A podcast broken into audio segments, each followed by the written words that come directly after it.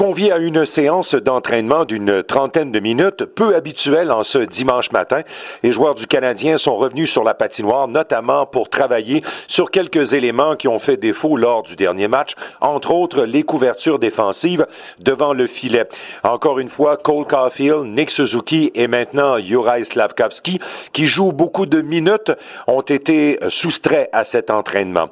Une possibilité pour les médias montréalais de discuter avec Kirby Dack on rappelle que Dax s'est blessé gravement à un genou le 14 octobre dernier lors du match d'ouverture locale et n'a plus joué par la suite. Il a recommencé à patiner. Il a été aussi le sujet principal de conversation lors de cette journée d'entraînement.